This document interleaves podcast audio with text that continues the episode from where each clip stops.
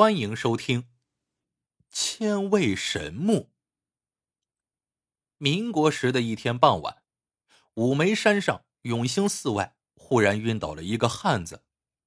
方丈妙成闻讯赶到，仔细查看之后，发现他是被毒蛇咬伤，失去了知觉，急忙帮他处理伤口，并招呼弟子煎煮草药给他灌了下去。汉子醒来之后，连忙向妙成道谢，说他叫韩武，是个采茶客。昨日在山里采茶的时候，一时不慎被毒蛇咬伤了。就这样，韩武在寺庙里养起了伤。一晃几天过去了。这天，一个叫元光的小和尚找到妙成，说昨晚他被尿憋醒，正想起来上茅厕，突然看到韩武蹑手蹑脚的穿上衣服，溜出了僧房。元光觉得蹊跷。便悄悄跟在韩武身后。这韩武白天虽然一瘸一拐的，可如今却身手矫健，在寺庙里穿房越脊，好像在找什么东西。跟踪了半天，元光忍无可忍，正要上前质问一番，却发现眼前一花，早没了韩武的身影。等他回房，韩武却在被窝里打起了呼噜。妙成听罢。让元光晚上小心盯着韩武，看他到底要找什么。谁知一连三天过去了，元光却一无所获。妙成问他，元光只是红着脸说：“不知为啥，这几晚一沾枕头就睡过去，想睁眼都睁不开，醒来后头就昏昏沉沉的。”妙成起了疑心，给元光把脉之后。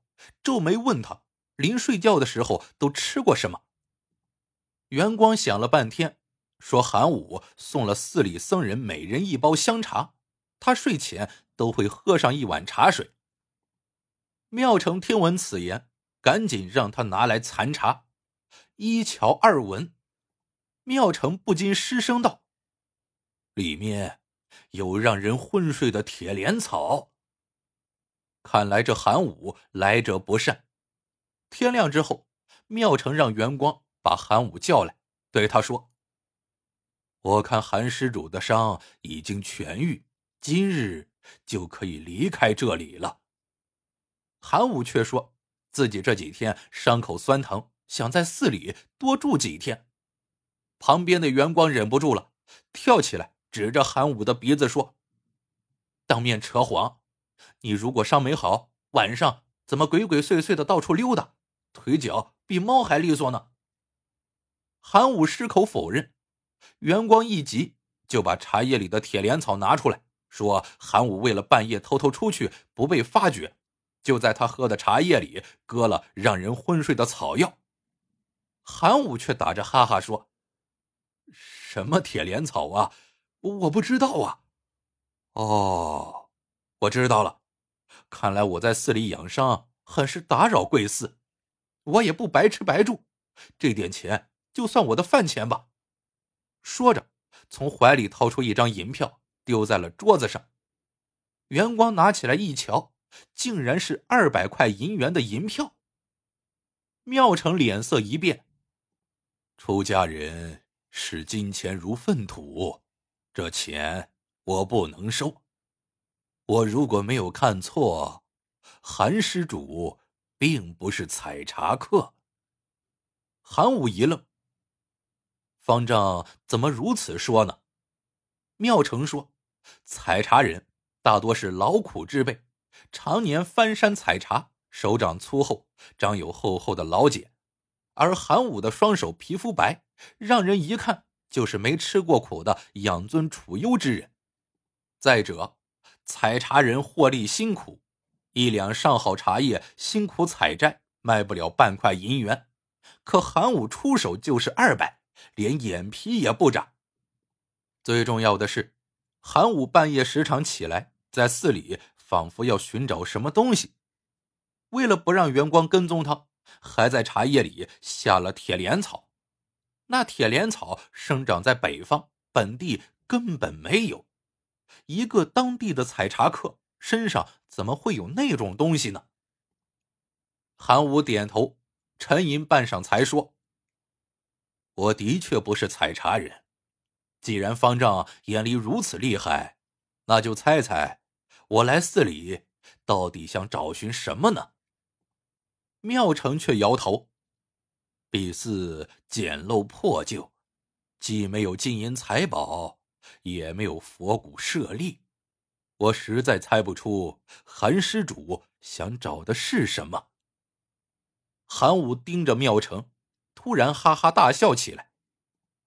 方丈说我是装的，我看你才是最能装的。别人不知道我在找什么，你一定知道。妙成仍旧摇头，我不知道。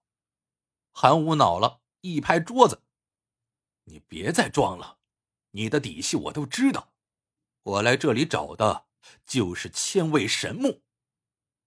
韩武见妙成脸色大变，就得意洋洋的说：“你是半路出家的和尚，俗家本姓赵，当年是乾清皇宫御膳房的御厨。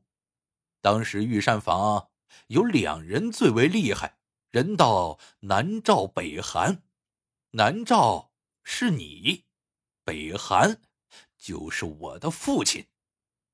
韩武说：“他的父亲本与庙城的厨艺不相上下，不过庙城烧出的菜肴却总是稍稍高过他的父亲半筹。父亲不甘心，就悄悄打探，终于得知庙城做菜的时候，里面总要放一味特殊的调味料。韩武的父亲费尽心机。”只知道那调料名叫千叶神木，至于从哪里得来的，却无从得知。后来大清垮了，御膳房的人也做鸟兽散。父亲把一身的厨艺都传给了韩武，并且告诉他，凭借他的厨艺，只要能够得到那千味神木，他就能成为当之无愧的天下第一名厨。韩武为了找寻妙成，走遍天下。终于得知当年的名厨竟然出家为僧，于是便假扮成采茶人混进了寺中。可是他搜遍寺里的旮旯角落，却丝毫没有千位神木的影子。善哉！妙成长叹一声：“我的确知道如何得到千位神木，却不能告诉你。这……”也是为了你好啊！韩武哪里肯听，先是百般哀求，接着又威逼利诱，可妙成只是摇头。最后，韩武阴狠的说：“看来方丈是不见棺材不落泪。既然你软硬不吃，一会儿可不要后悔。”话音刚落，旁边的袁光突然说：“肚子疼。”之后口鼻流血，一头栽倒。再看寺里的其他和尚，也都捂着肚子打滚嚎叫。施主，你到底做了什么？妙成大惊。韩武嘿嘿一笑，说：“妙成能够看得出茶叶里的铁莲草，却没有发现里面还有伏骨草。那伏骨草有剧毒，人若误食，得不到解药，三天之内。”就会肠穿肚烂而死。妙成沉默良久，缓缓道：“好吧，我答应你，只要你帮所有人解毒，我就帮你找到千位神木。”两人击掌为誓。韩武拿出解药为众人服下。妙成吩咐一干僧人看守寺庙，便带着韩武下了山。两人跋山涉水，一直奔波了十几日，才来到了一个小镇。妙成找到一家铁匠铺子，画了两幅草图，让铁匠按照图纸分别打造出来两样铁器。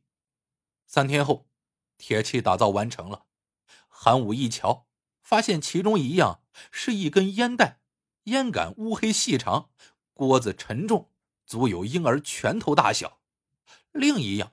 是个枣子大小的铁丸，只要轻轻按动铁丸，就会触动藏在里面的弹簧，一下子弹出两根钢针。韩武不解，问妙成打造这些东西干啥用？妙成却神秘的说：“天机不可泄露。”他把铁器小心放进包里，然后又带着韩武上了路。几天后，两人来到了一片密林，林中有处木屋，还没有走近，耳边就传来一片嗡嗡声，无数的蜜蜂飞舞在林间。妙成上前敲门，一个鹤发童颜的老翁开了门，问道：“二位要买蜂蜜吗？”妙成点了点头，说：“他要买八两万花蜜。”韩武知道，天下蜂蜜分为三种：蜂采百花酿为百花蜜，百花蜜中百取其一酿为千花蜜，千花蜜中千取其一酿为万花蜜。万花蜜难得之极，一箱蜂房一年。多者能得一二钱，少则只有半钱，因此贵如黄金。拿到蜂蜜之后，妙成继续上路，不日走到一处集市，找了一家蜜饯铺子，从那八两万花蜜中取出四两，让老板制成四个枣子大小的蜜饯，一个不能多，一个不能少。不久，蜜饯做好，妙成一摆手。走，我们回去。韩武忙问：“去哪里？”妙成说：“回五眉山呐。”韩武一路上都在纳闷如今一听绕了一圈又要回去，忍不住大怒，质问妙成：“到底搞什么鬼？”妙成说道：“出家人不打诳语，我不会骗你的。”两人回到五眉山，妙成没有回寺，反倒一路行到了山顶悬崖边。最后，他找到一块岩石，由于风雨侵蚀，岩石上烂出了一个巴掌大的窟窿。妙成满意的点点头，把那四个蜜饯和内藏钢针弹簧的铁丸一起塞进窟窿，再打开罐子，把剩下的万花蜜涂抹在了岩石四周。不久后。蜜味四散，香甜之气隔着老远都能闻到。第二天，两人再次来到那块岩石前，只见一只浑身赤红的大雕正扑棱着翅膀，一只雕爪伸进石窟窿，却卡在那里拔不出来。妙成取出那杆铁烟袋，装上烟叶，用火石点着，慢慢吸了起来。不久，烟袋锅子被烧得通红。妙成突然把烟袋往石上一磕，然后把通红的锅子落在了那头大雕的身上，大雕顿时发出一声尖利的哀鸣，刺耳的叫声传遍山间。过了不久，就见一个黑影在天上盘旋，边飞边发出悲鸣。最后，那个黑影落在岩石边，羽毛火红如炭，竟然也是只大雕。只是体型比被困的雕雄壮，是一头雄雕。它围着被困的雌雕来回转悠，焦躁不安。这时，只听妙成吹了几声奇怪的口哨，然后轻轻点了点头。那雄雕仿佛懂了一般，展翅而去。旁边的韩武瞧得目瞪口呆。太阳快要落山的时候，空中传来阵阵雕鸣。声音中充满了悲怆。只见那只雄雕遍体鳞伤飞回来，落在庙城面前，雕爪中还紧握着一根奇特的树枝。他把树枝丢下之后，满怀深情的望了一眼被困的雌雕，哀鸣声越来越低，最后慢慢倒地而亡。那雌雕见状，哀伤不止，发出几声绝望的悲鸣。突然，一头撞向岩石，脑浆迸裂而死。罪过呀，罪过！妙成满脸凄色，把那根奇特的树枝交给韩武。这就是千味神木。韩武接过树枝，刚凑在鼻子下，就闻到了一股沁人心脾的香味，不禁叫道：“我终于得到了千位神木了！”原来，妙成小时候住在五眉山里，山上的悬崖间有种大雕，羽毛赤红，人称火雕。妙成自幼与群雕为邻，颇懂雕语。五眉山的悬崖峭壁间长着一株神木，其木质是最上等的调味香料。可由于牙膏避险，神木生长的地方恰好有个万蛇聚集的蛇窟。许多想采香料的人，不是摔得粉身碎骨，就是被毒蛇所害。一次，妙成无意中救了一头卡在石缝里的火雕，那火雕为了报恩，竟然采来神木送给了他。当年我鬼迷心窍，那千位神木只有火雕才能采到，为了逼火雕采摘神木。我就设下了这个陷阱。妙成满脸愧色的说：“他知道瓷雕喜食野蜂蜜，于是就在石壁上凿了一个里宽外窄的窟窿，再用万花蜜的香味引来瓷雕，之后把蜜饯和铁丸一起放进窟窿里。